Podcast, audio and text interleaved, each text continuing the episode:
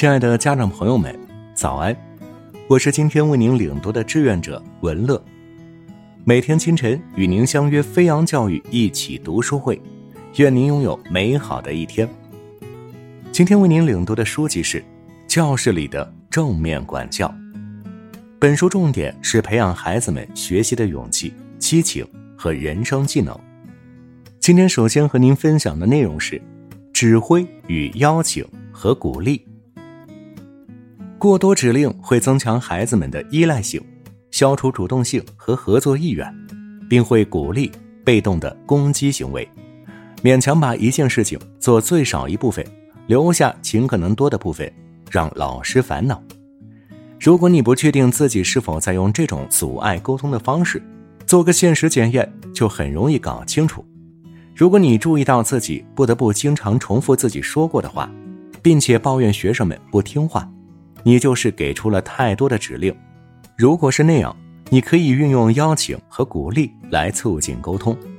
要让学生们参与一些有助于他们变得能够自我指导的计划和解决问题的活动。下课铃马上就要响了，我会感激你们为帮我整理教室、给下堂课做准备所做的任何事情。指挥会招致被动或主动的抵制和反叛，邀请则会鼓励合作。再来说说期望与肯定。老师对学生们抱有高期望，并相信他们的潜能是很重要的。然而，如果这种潜能变成了标准，并且因为他们没有达到这种标准，就对他们做出负面的评判，你就会让他们丧失信心。比如，我期望你能更成熟，我想你会更负责任，我期望你成为你哥哥那样的学生。要寻找机会肯定孩子们的成就和独特性，而不要只是期望。班会使得老师和学生们通过致谢和解决问题来相互认可。通过练习，你会发现这种技能会从班会浸透到日常的学校生活中。当你很快的肯定一个学生在潜力或成熟方面取得的任何进步时，你就会鼓励他们。当你要求过多，并且急于求成时，你就会让他们丧失信心。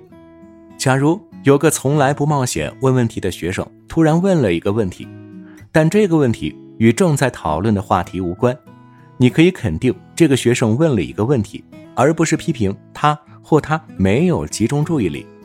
然后要问这个学生对正在讨论的话题是否有什么话想说。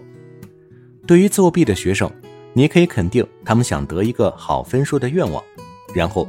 要邀请他们探究实现这一目标的其他方式。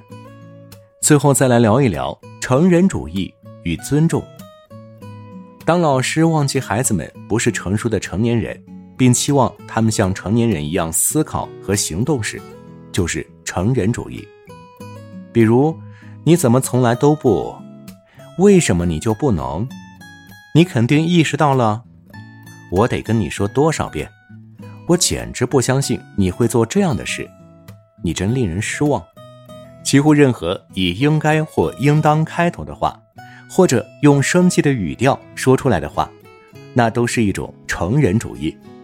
成人主义给孩子们造成的是内疚和羞辱，而不是支持和鼓励。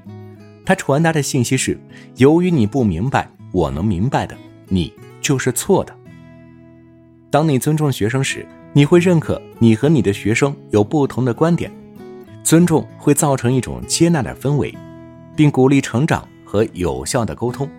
不要因为别人不明白的事情而评判他们，而要鼓励学生寻求对自己和他人的理解。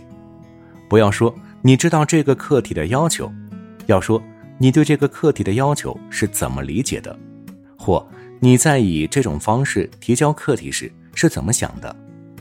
如果你对学生的回答不感兴趣，就不要问这个问题。学生们的优先选择往往和成年人的不一样。学好数学和科学课，或者在学校里表现得很好，在学生们的优先事项清单中，可能甚至排不到前一百位。这并不意味着不应该要求他们学习数学和科学，而是意味着老师对学生们有其他优先事项，必须表现出理解和尊重。比如朋友，或没有朋友？运动或没有入选运动队？汽车，我什么时候能买得起一辆车呢？睡懒觉，难道老师不知道我的时间表不一样吗？或好或坏的家庭关系，这张清单可以一直列下去。班会是学生们探索和解决让他们烦恼的很多问题的机会，然后你可以运用一些学生的问题和优先选择来帮助他们探索与之相关的学习。通过这些方法，你就可以让学生们合作，而不是抵制和反派。孩子们需要鼓励，就像植物需要水，鼓励对于孩子们的健康成长和发展。是至关重要的，家长朋友们，我们明天再见。